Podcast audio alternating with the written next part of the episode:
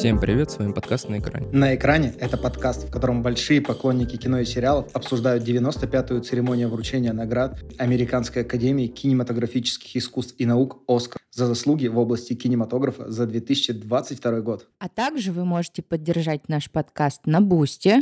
Туда мы выкладываем спешалы, посвященные кинорежиссерам, операторам и другим кинодеятелям, и причастным к киноискусству. Также вы можете подписаться на телеграм-канал Ильи. Он называется «Дневник киномана». А, Илья публикует там статьи, посвященные киноиндустрии и апдейты нашего подкаста. Ссылка в описании. Ребята, большой вам привет. И мы с вами по традиции уже второй год собираемся вместе, чтобы обсудить все нашумевшие события прошедшей церемонии «Оскар» и поговорить о наших прогнозах, что сбылось, что не сбылось. И я предлагаю вам сразу начать без раскачки. Вы готовы? Илья, мы заряжены, мы готовы. Это прекрасно. И прежде чем мы приступим к обсуждению основных номинаций, я бы хотел э, поделиться, возможно, с вами, если вы не видели, и с нашими слушателями. Моей большой радостью я очень переживал за этот маленький анимационный мультфильм. Он называется «Мальчик, крот, лис и конь». Он вышел 25 декабря на Apple TV+, и прошедшей ночью он получил Оскар в номинации «Лучший короткометражный анимационный фильм». Это очень добрая и лирическая работа, в которой главных персонажей, вот как раз крота, лиса и коня озвучивают Том Холландер, Габриэль Бирн и Идрис Эльба. Вы смотрели его? Нет, конечно. Александра? Нет. В общем, я вам настоятельно рекомендую потратить полчаса своей жизни на этот прекрасный э, мультфильм. И я думаю, он оставит э, отклик какой-то в вашем сердце и обязательно найдет там местечко. Это очень красивая история. И, сня... и нарисована в достаточно необычной анимации. Надо будет посмотреть. Да, обязательно глянем. И раз как раз я начал тему про мультфильм, давайте обсудим тогда, получается, э, первую основную Э, номинацию. Это лучший анимационный фильм, приз, который получил Пиноккио Гильермо Дель Торо. Что думаете? Считай, мы победили, мы ставили на него как раз. Мы думали между «Котом в сапогах» и Гильермо Дель Торо, но оба сошлись на том, что Дель Торо — это... Шедевр. Это больше про как раз церемонию, чем... Хотя, опять же, если смотреть на лучший фильм, кто победил? Как это называется? Мейнстрим? И «Кот в сапогах», по сути, тоже является мейнстримом, но почему-то здесь, не знаю. Я вообще абсолютно рада за Пиноккио. Я считаю, что это заслуженная статуэтка. Он, конечно, криповый, и в момент, когда мы готовили его для подкаста, в настроение он мне не попал, но это не делает его каким-то недостойным или плохим. Я считаю, что заслуженно. Я думаю, что да, это достаточно банальный выбор, потому что ну, все это предсказывали еще намного заранее, чем произошло. И это может быть слишком простой выбор для академиков. Короче, просто мне «Кот в сапогах» кажется чуть более интересным и в плане анимации, и в плане сюжета, потому что это очень взрослая история, а, а, завернутая в детскую начинку. Но хотя я тоже понимаю, что «Пиноккио» — это тоже достаточно сильная работа, и Гильермо Дель Торо заслуживает своего Оскара, и вряд ли он получил его там за какие-то прошлые заслуги, потому что у него есть уже Оскар как у лучшего режиссера, Оскар за лучший фильм, и вот теперь у него еще в коллекции появится Оскар за лучший мультфильм. Я пытался найти какие-то данные в интернете, много ли вообще таких людей, которые обладают Оскарами за лучшую режиссуру полнометражного фильма и анимационного, но не нашел их. Если кто-то вдруг об этом знает, можете потом написать в комментариях подкасту, мы будем вам очень признательны. Ну, если ты не смог найти, то, может быть, их и действительно нет. Мне кажется, Гильермо Дель Торо просто собирает э, перчатку бесконечности из Оскаров и разных номинаций, и потом просто уничтожит этот мир. Ну, половину мира. Самое клевое было бы, если бы когда-нибудь Гильермо Дель Торо получил Оскар как э, лучший актер или лучший актер второго плана. Ты такие, что это безумие? Ну, в второго плана это вполне может, наверное. В камео. Да. Это должна быть какая-то очень маленькая, но очень выразительная и запоминающаяся роль. Что-то в стиле Энтони Хопкинса и «Молчание ягнят», где у него роль была длительностью всего лишь 15 минут на весь фильм. Угу. И чтобы там все как вот по Станиславскому. Или как Шьямалана в последнем фильме. Вы видели, да? типа на, на диване продает какую-то там тестозамешивалку. Это все Шьямалан с отсылками к Хичкоку, к своему любимому, конечно. Предлагаю дальше обсудить номинацию за лучшую операторскую работу и Джеймса Френда, который получил свою статуэтку за картину на Западном фронте без перемен. Мы, когда с вами э, голосовали, то как раз за него была Александра и ставила как раз на победу в этой номинации. И она была полностью права, вместе с киноакадемиками, которые поддержали ее выбор. Надо ли мне еще что-то добавлять? Я вообще очень рада. Он же очень красив. Что сложного в том, чтобы снимать пейзажи? Я тебя сейчас стукну. Ну, хотя, что сложного в том, чтобы снимать архитектуру? Ну, я про Тар. Ты сейчас пытаешься Не, не, нет, я на... унизить э, работу операторов, а это вообще это глаза режиссера. Ты не понимаешь, я не Это пытаюсь очень унизить. важно. Я не пытаюсь унизить. Знаешь, можно тоже сидеть, снимать пейзажи безда- бездарно, а он вот бум тебе сейчас. Мне тут э, видятся параллели с Роджером Диккенсом, который был с ним в одной номинации, и его картиной «1917», за которую он тоже получил Оскар, и он тоже очень изящно и красиво изобразил все тяготы Первой мировой войны. И мне кажется, это какое-то, видимо, отдельное умение красиво снять Первую мировую войну, и это не может пройти мимо киноакадемиков. Они такие, это Оскар, это Оскар, господа. Но это правда Оскар, господа. Давайте вспомним 1917, да? Там была очень клевая операторская работа за счет того, что как будто бы снято одним дублем. А здесь какая есть фишка? Знаешь, в чем фишка этого оператора? Талант. А все остальные, значит, у нас бесталантные, да? Окей, ладно, захотели на Западном фронте без перемен, пусть он будет. С точки зрения какого-то визуального искусства, для меня Тар произвел больше впечатления, чем на Западном фронте без перемен. Вкусовщина. Ну, мы же, когда ставили ставки, я тоже подчеркивала, что Тар, безусловно, очень красивый фильм. Очень красиво снято. Ну, а победил мой номинант. Давайте, раз уж мы с вами э, заговорили про «На Западном фронте без перемен», обсудим как раз лучший фильм на иностранном языке, в котором он э, тоже победил и получил свою статуэтку. Мне вот именно здесь, в этой номинации, если у нас еще в рамках операторской работы есть какие-то э, споры, и у каждого там был свой какой-то номинант, который бы он хотел, чтобы победил, то именно вот в этой номинации, мне кажется, вообще не было какого-то соперничества, потому что здесь было четкое понимание, что Netflix, который занимается дистрибьюцией этого фильма, и на котором появился цифровой релиз, очень четко понимал, что это будет стопроцентная победа на фоне других номинантов. Вы так не считаете? А ты, может, озвучишь список, потому что у нас его нет на руках? А, там среди других номинантов еще был фильм «Аргентина 1985» Сантьяго Митре, фильм «Близко» Лукаса Донта, фильм «Иа» Ежи Скалимовского и фильм «Тихоня» э, Колма Барейда. Я вообще ничего из этого не смотрел. Я слышал достаточно много лестных отзывов про фильм «Иа», который представляет Польшу, и фильм «Аргентина 1985», который, соответственно, представляет Аргентину. Но почему-то кажется, как будто вокруг них было чуть меньше хайпа, чем вокруг «На Западном фронте без перемен», который получил достаточно много наград на премии Бафта в Англии, и что он настолько был на слуху, что казалось, что вот его вот этот вот статус очень мощного фильма на иностранном языке как бы разобьет всех вокруг, что остальным как будто бы не хватило рекламной кампании для того, чтобы также мощно выступить, как на Западном фронте без перемен.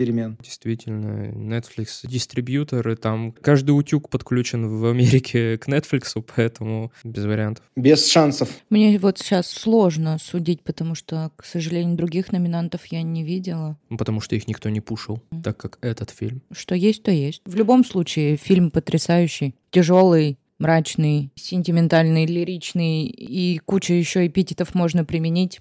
Он хороший.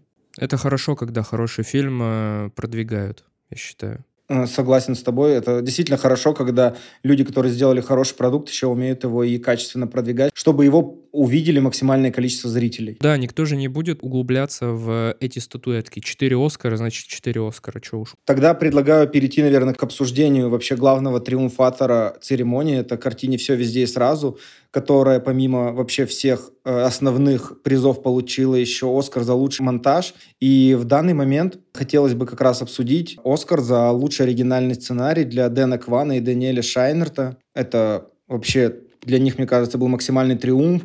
Никто этого не ожидал, потому что даже во время обсуждения мы с вами говорили про очень много про Мартина Макдону и Банши Ниширина, а Саша, скажем так, пушил за Стивена Спилберга и Тони Кушнера из-за Фабельманов, которые ему понравились. И вот тут неожиданно киноакадемия отдала статуэтку молодому дуэту, для которых всего лишь вторая работа. Было ли это неожиданностью для вас, и что вы вообще об этом думаете? Честно, когда мы увидели список номинантов вообще вот в категориях лучший фильм, лучший сценарий, и там присутствовал все везде и сразу, внутри было, вот ты прям ликуешь, потому что это правда самый любимый фильм прошлого года для меня. Я уже сколько раз его пересмотрела и до сих пор реву на каких-то моментах. То есть для меня это фаворит прошлого года, безусловный. И как будто бы, знаете, я как делала в своей голове? Я такая типа, ну он и так хорош, обращу внимание на других. Здесь и так все хорошо, придраться не к чему. Вот там вот есть другие номинанты, изучу их, обсудим их, поставлю на них. А по сути, это вот все статуэтки, которые собрал, 7 Оскаров, все везде и сразу, это каждый вот у меня просто внутри было так типа...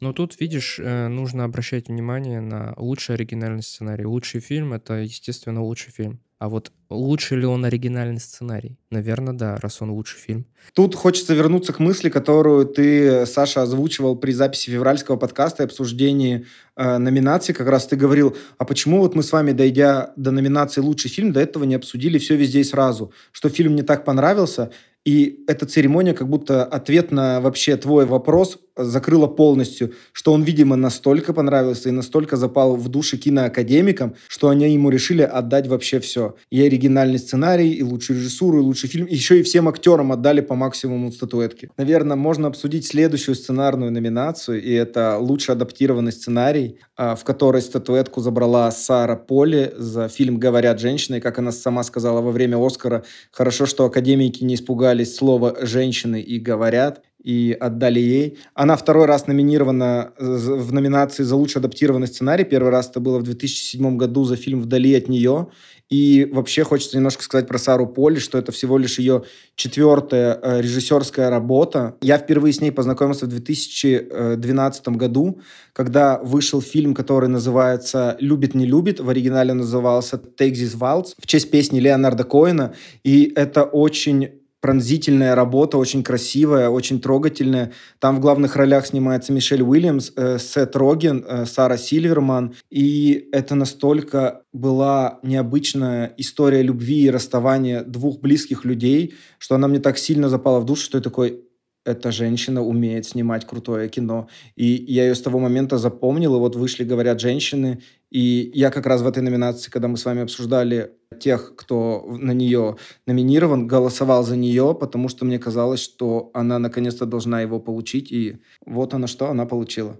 Ну, видишь, я оставила, по-моему, на Западном фронте без перемен. Да не по-моему, а точно. Да. Я-то просто думала, что он возьмет, потому что лучший фильм на иностранном языке возьмет кто-то другой. Я же тоже похвалила фильм «Говорят женщины». Тут, видите, мимо меня эта номинация. Мне вообще тяжело анализировать такие номинации, потому что они называются как-то, блин, я не знаю, лучше адаптированный сценарий, адаптированный, а я первоисточника, например, не видел. И как мне вот, например, оценивать? Просто понравился мне фильм или не понравился. Но я выбрал реально достать ножи, ну пусть будет достать ножи, я действительно пальцем в небо. Такие у нас не очень, конечно, систематические э, выборы были, а такие чисто пальцем в небо. Райан Джонсон, погнали.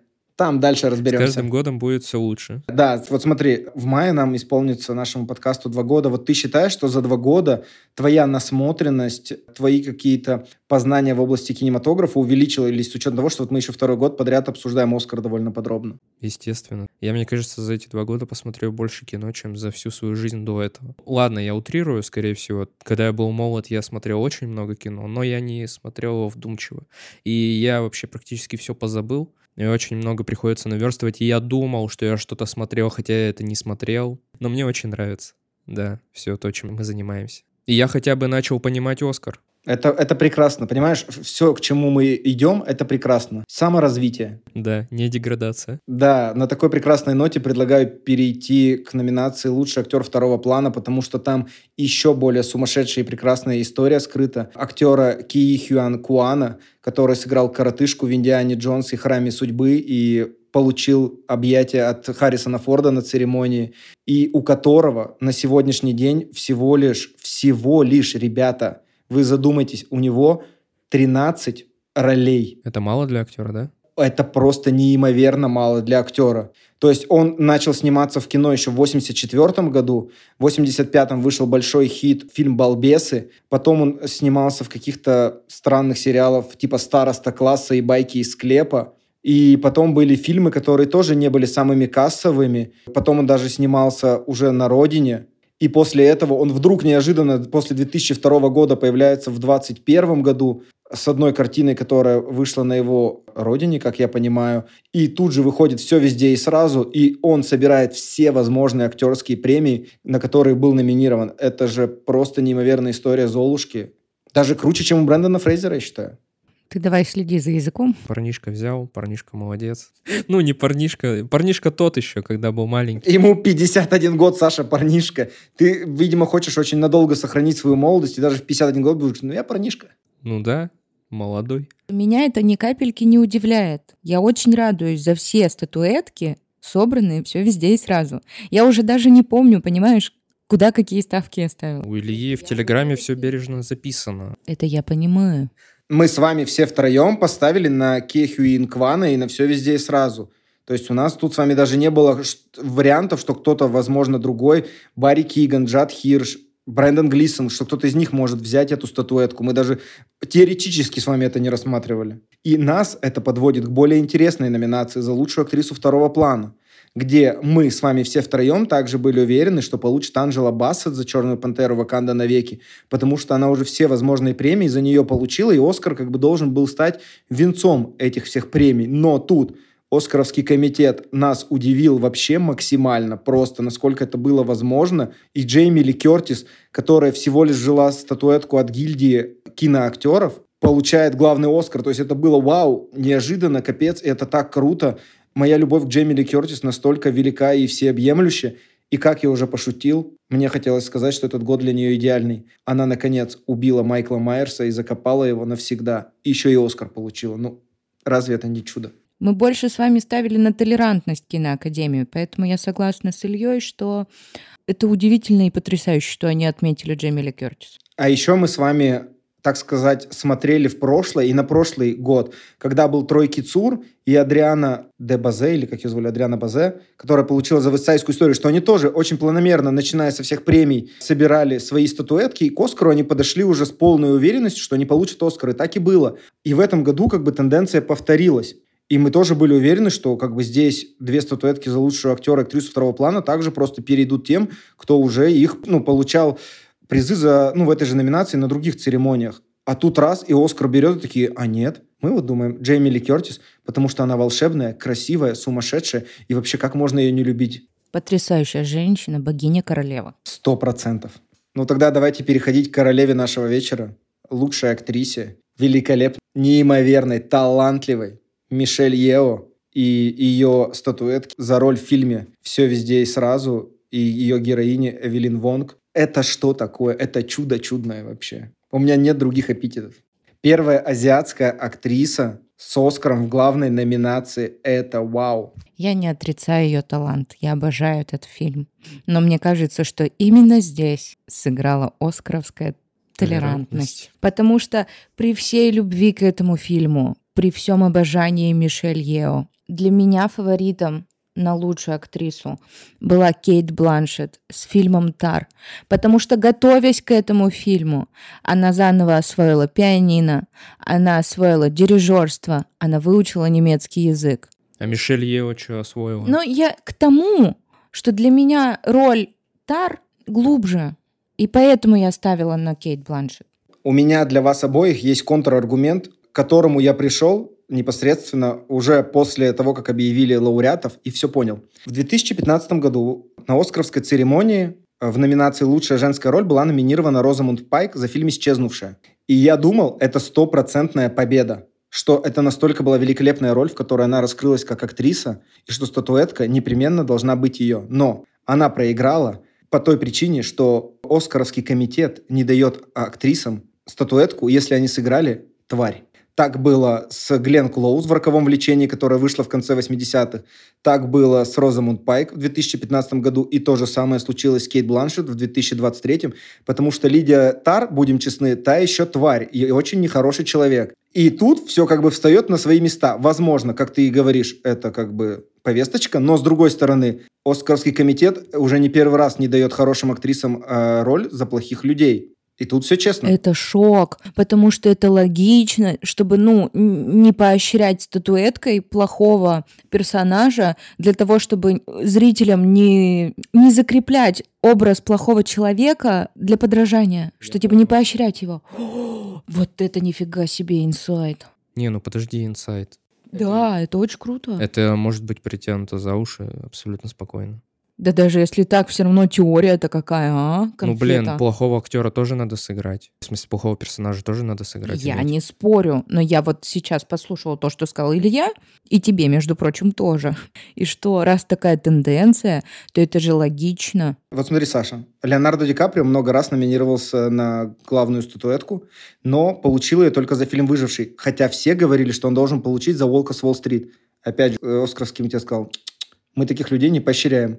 Таким людям, и таким как бы ролям мы не даем, да, статуэтки. Вот сыграешь хорошего человека, мы тебе за хорошего человека и дадим. И дали ему что? За выжившего. Где он справлялся с тяготами жизни, с, с медведем, с холодом и всем остальным. Подождите, ну а вам не... Ну, теория окей, но вам не кажется, что это неправильно? А для меня, наоборот, правильно. Типа, они не закрепляют в мозгах зрителей отрицательных персонажей. Это искусство. Там тоже тонкости, это искусство, которое влияет Слушай, на умы. фильм «Тар», помнишь? Да. Там был вот этот паренек, который говорил, что я не буду играть вот того-то, того-то, потому что он тот-то, тот-то. Я не знаю, к чему я это привел, Я но- еще помню, как к ней пришли соседи и сказали, мы хотим квартиру продавать и будем водить гостей. И она начала что делать? Она начала петь великолепную песню, которая, как почему-то, по какому-то стечению обстоятельств, не попала в категорию «Лучшая песня из фильма». А могла бы, могла бы, почему нет? Ну, то есть она сама по себе, да, глубокая роль, но она же антагонист, она же там все равно женщина-то такая. Неприятная. Работа актрисы проделанная. Просто я вообще никогда не перестану этим восхищаться. Кейт Бланшет. Теория Ильи для меня очень много объясняет. То же самое с Розамунд Пайк. Я считаю, это ее величайшая роль в фильме «Исчезнувшая». Это гениальная роль. Так надо уметь сыграть. Она там просто от домохозяйки до такой последней твари. Но она динамит там в этом фильме. Вообще, я вот сейчас вспоминаю тот фильм, у меня даже мурашки, потому что я весь фильм ей тогда так сочувствовала, а когда твист этот произошел, я такая, че? Окей, допустим, я все равно считаю, что это неправильно. Но Мишель Ео заслужила тоже, давайте так. Да, она заслужила, но у них два персонажа. Да. Ну, будем ждать ее гениальную хорошую роль. Ну, в плане хорошего человека. Я понял.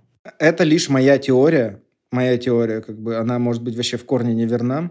Нет, я поддерживаю твою теорию. Но она меня успокаивает внутри. Меня она сейчас тоже абсолютно устроила.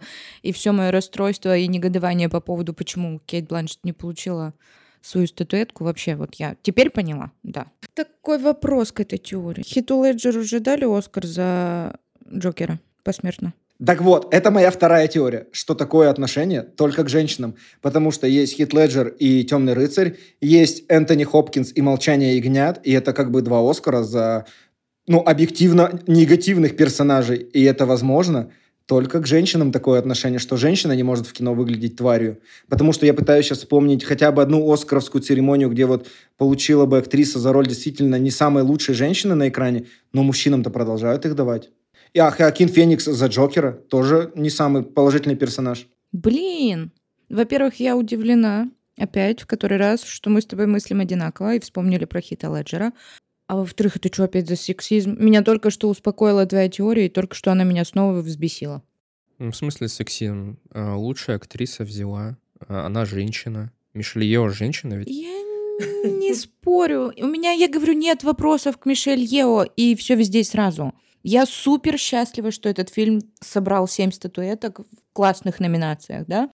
Мы сейчас просто разгоняем эту теорию. Я еще нашел несколько контраргументов. Смотрите, мы, как уже сказали, Хоакин э, Феникс за Джокера, Дэниэль Де Льюис за нефть. Его персонаж в нефти тоже далеко вообще не самый положительный персонаж. И очень круто здесь вписывается Дензел Вашингтон и его герой из тренировочного дня. Он там тоже тварь просто последняя. И Николас Кейдж в 96-м году за «Покидая Лас-Вегас». Этот фильм в депрессию может любого человека вогнать. А роль Николаса Кейджа просто ужас. Это просто жесть. Ну Да, кризис кризисный. А, а если взять лауреатов в категории «Лучшая женская роль», то за последние 10 лет это были, ну, так скажем, глубоко положительные персонажи. То есть тут и Джулиана Мур за все еще Элис, и Бри Ларсон за комнату, и Эмма Стоун за Ла Ла Ленд, и две награды для Фрэнсис Макдорман за три билборда и Землю кочевников, и Дженнифер Лоурен за Мой парень псих, и Сандра Буллок за Невидимую сторону – то есть тут сплошь положительные персонажи, абсолютно положительные персонажи. Единственным исключением во всем списке служат Шарлиз Терон и фильм «Монстр» 2004 года, где она сыграла серийную убийцу. Все остальное – это абсолютно положительные персонажи. То есть чувствуете, какая тенденция это наметилась в последние годы на «Оскаре»? Теория это работает? Угу. Тогда она меня бесит, они сексисты. В общем, это остается на размышление вам, нашим слушателям и всем любителям теории заговоров. Переходим к самой любимой номинации Александры. Это лучшая мужская роль, в которой она просто везде, где можно было, говорила про Брэндона Фрейзера, о том, какая это красивая история возвращения звезды, о том, как она любит мумию, о том, как она любит Брэндона Фрейзера, о том... Вообще, Саша, давай ты расскажешь. Любовь моя детская, сердечко мое трепетало, да? Тарзан, мумия. Ой, Брэндон Фрейзер. Фильм «Кит» очень тяжелый. Роль глубокая, трагичная, болезненная, надломленная душа. Вся история возвращения. Плюс хороший фильм. Оскар. Грим, кстати, взял. Грим потрясающий. Ему вручали Оскар. Я смотрела. Я видел и плакала. глаза. Я плакала, потому что вот, на мой взгляд, за все то дерьмо, которое он пережил, за теплые воспоминания из детства, которые есть у меня с его фильмами. Я считаю, что это самая заслуженная статуэтка в этом году. И вообще во всех годах. Да, потому что это такая американская история, вот типичная для Голливуда, но настолько вот она... Ой, сейчас как бы, знаете, не расплакаться, потому что я в мурашках. В общем, я просто аплодирую ему стоя, потому что это сильное возвращение. Это, знаете, это просто дали, чтобы отметить возвращение, поощрить за какой-нибудь слабенький фильм. Роль тяжелая. Он молодец, он заслужил, поэтому все овации, просто все розы мира к его ногам. У меня есть еще милая история дополнения ко всему, что ты рассказала. Перед Оскаром у студии А24 есть подкаст, и у них вышел выпуск, э, где Брэндон Фрейзер э, беседует э, с Марселем Ракушкой в ботинках. И что может быть милее, чем это интервью вообще? Я тоже видела это интервью. Ну, он же просто, он же чистая душа. Он же просто вот слезает с ущья только в человеке. Блин, ну я в шоке с вас, конечно. Саша, у тебя не может быть контраргументов после такой фразы, понимаешь? Ну, Остин Батлер и фильм «Элвис». Пошел он в жопу. Да я согласен. Ну, мне очень понравился фильм. И Остин Батлер, то, как он перевоплотился в Элвиса. Так, ладно, хрен с ним, с Остином Батлером. А вы видели, как на церемонию «Оскар» пришел Марсель Ракушка в ботинках, в костюме от Тома Брауна и в ботиночках от Тома Брауна? Ну, это же это ж, ну, так мило, ну. Я это уже на повторах смотрела, вырезки, выдержки из э, церемонии. Она вообще какая-то милая и теплая, на мой взгляд. А хотите еще одну безумную теорию? 2008 год. Брэндон Фрейзер и Мишель Ео снимаются в фильме «Мумия. Гробница императоров драконов». И это их совместная игра, начинается путь их к Оскару от этого момента и их в выход на а, голливудский Олимп. Как вам такое? Нифига ты завернул. Не, ну, Ну, это факт. маю. Это Это факт. Это, факт. это было, конечно. Так что я думаю, это даже не теория, ну просто так оно и происходит в реальной жизни. В этом году я так вообще удовлетворена статуэтками этими. Все мои любимые актеры, все классные фильмы, за которые ты болел. Все везде сразу, да? Кейт Бланш Ну, То есть Кейт Бланшет. просрала Ну, сыграет вот хорошую и героиня. получит свой Оскар. Мы не будем как-то... Мы прикроем говно бумажкой, да, и сделаем вид, что все хорошо. Давайте тогда переходить от твоих прекрасных эмоций еще к более возвышенным и номинации за лучшую режиссуру, в которой победили во второй раз на премии Дэниел Кван и Дэниел Шайнерт за картину «Все везде и сразу». А, Мы голосовали тут за Стивена Спилберга и думали, что это будет его очередная статуэтка и его победа, поскольку нам всем так запали в душу Фабельманы и особенно Александру. И тут, опять же, тоже достаточно неожиданно побеждают два Дэниела. И какие у вас вообще эмоции? Это Но я только что сказала, что я мега довольна. Поэтому ты не откатишь да, свое мнение. Нет. Ну, слушайте, мне вообще обидно за Стивена Спилберга, хотя, конечно, я думаю, что у него еще есть порох в пороховницах, и это не последнее его кино, и э, как и у Дэниелов. Не знаю, может быть, для них эти статуэтки действительно что-то сыграют в их жизни, и они очень сильно бустанутся, и мы увидим еще больше таких же сумасшедших фильмов, как все здесь сразу, поэтому пускай, хорошо, ладно, берите что.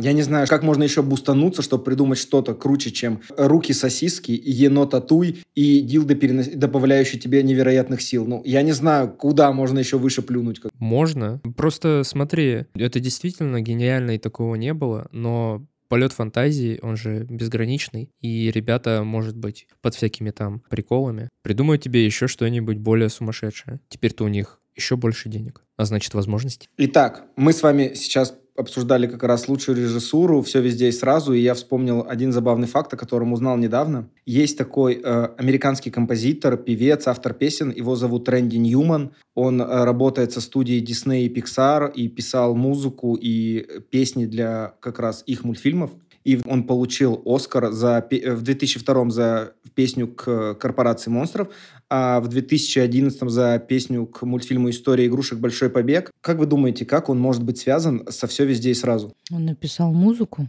Нет, он не написал музыку композитором. «Все везде и сразу» была американская группа «Сон Люкс». Тогда что? Я не знаю, говори. Это настолько безумный фильм, что Рэнди Ньюман, обладатель двух премий «Оскар» за лучшую песню к мультфильму, озвучил «Ено Татуя» этот фильм, когда ты начинаешь погружаться в его подробности и факты, он становится каждый раз еще безумней и еще безумней. Это как картина, на которую ты смотришь, и она все ужаснее и ужаснее. Но только здесь прекраснее и прекраснее. А, так, в общем, вот, да, мы подобрали с вами главные номинации прошедшего вечера. Это лучший фильм, и здесь абсолютный лидер среди прогнозов зарубежной прессы. Он и победил. Это все везде и сразу. И наш с вами любимый фильм прошедшего года, наш с вами лидер. И вообще мы его обожаем очень сильно, даже несмотря на то, как в Сашино сердце запал Элвис вместе с Фабельманами. Саш, ты что скажешь? А, я? Да блин, я смотрю вот на самом деле список фильмов, лучших фильмов, и я бы не назвал ни один из этих фильмов плохим, ну, кроме «Треугольника печали», естественно. А Все остальное, по-моему, ну, не то чтобы заслуживает Оскара, но и отвратительными их назвать тоже язык не повернется. Я не расстроился. Я, я уже э, про предыдущий там свой спич рассказал. Фебельман и Спилберг. У него и так уже все как бы сложилось в его жизни. Почему мне кажется, что все везде и сразу это вообще идеальный кандидат на лучший фильм? Потому что это универсальная картина, рассказывающая по итогу про то, как любовь может победить вообще все. И эта картина, она вне времени находится. Ты можешь посмотреть ее 20 лет назад, ты можешь посмотреть ее через 20 э, лет, там, не знаю, в 2043, и ты будешь ее понимать, а ты будешь понимать спич, который она несет, ты будешь понимать вообще все происходящее на экране, и это очень круто. То есть она вне времени может находиться, что, например, допустим, странно для Top Gun Maverick, для там Банши и Ниширина или говорят женщин, то есть это не такая универсальная история, понятная всем, а все везде и сразу. Он бьет сразу во все группы. Конечно, больше всего он бьет э, в нердов, гиков, и как будто бы Оскаровский комитет такой, типа, снимаем шляпу перед вами, вот ваш победитель, наконец-то, типа, вы тоже получили свое. И как будто бы мне сейчас кажется, что гики и нерды — это определяющая социальная прослойка вообще для всего кинематографа, потому что для них снимают Marvel, для них снимают DC, для них снимает сейчас HBO, для них снимает Netflix, и вот сейчас, получается, студия 24 тоже сняла фильм, который в них всех попал. Что с остальными фильмами, я бы не сказал так. То сейчас гики и нерды — это основная публика, которая несет свои деньги в кинотеатры. Ну, это мы с вами. А в нас фильм попал. Вот такая мысль у меня есть, почему это идеальный кандидат и почему это тоже возможно отчасти какая-то современная повестка. Ну да, она современная, но я не считаю, что она вне времени. Ты уж не можешь как бы загадывать наверняка, как изменятся там семейные ценности через 20, 30, 40, 50 лет. Может быть... Э... За тысячу лет не поменялись. Откуда Я ты думаю, знаешь? Что... Да потому что везде. Ну ты жила там, ты была там. Ты видела? Ой, ой, я форточку все-таки открою. Нет доказательств. Я согласна с Ильей. Э, но, знаете, есть у меня определенные разочарования от этой церемонии. Помимо того, что она была в очередной раз какой-то скучной и интересной, и Джимми Киммел шутил про прошлогоднюю пощечину Уилла Смита, Элизабет Бэнкс пыталась выйти типа с кокаиновым медведем на сцену, что как бы тоже по-своему безумно, но как бы в рамках приличия. Я очень сильно расстроился за категорию «Лучший оригинальный саундтрек», потому что мне настолько в душу запал саундтрек к фильму «Вавилон» Дамьена Шазела, что я очень сильно хотел, чтобы в этой категории э, победил Джастин Гурвиц и его саундтрек к «Вавилону», потому что это настолько классно сделанная музыка, на которую Гурвиц потратил несколько лет. Да, конечно, у него есть статуэтка за «Ла Ла Ленд», в отличие от Фолькера Бертельмана и «На Западном фронте без перемен», но насколько классно он поработал джазом в этом фильме. Конечно, это было видно, что это не тот старый джаз из 20-х, что он очень много вдохновлялся уже какими-то современными вещами, и он понимает, как надо сделать саундтрек, который будет качать, но это тот альбом, который я сейчас слушаю часто в Spotify, и он как бы вне фильма работает тоже идеально. Это очень круто сделанная музыка. И я очень сильно хотел, чтобы он снова победил, но в этот раз киноакадемики решили по-другому и отдали очередную статуэтку на Западном фронте без перемен. У вас есть какие-то еще вот эмоции, которые не коснулись основных номинаций, может, про которые вы хотите еще рассказать, поделиться со мной, с друг с другом, со слушателями? Ну, хотите вы со мной костюмы обсуждать, как люди были одеты? Я готов. Мишель Ео просто богиня, как невеста пришла. Мне еще очень понравилось, как одета Кейт Бланшет. Мне очень не понравилось платье Леди Гаги.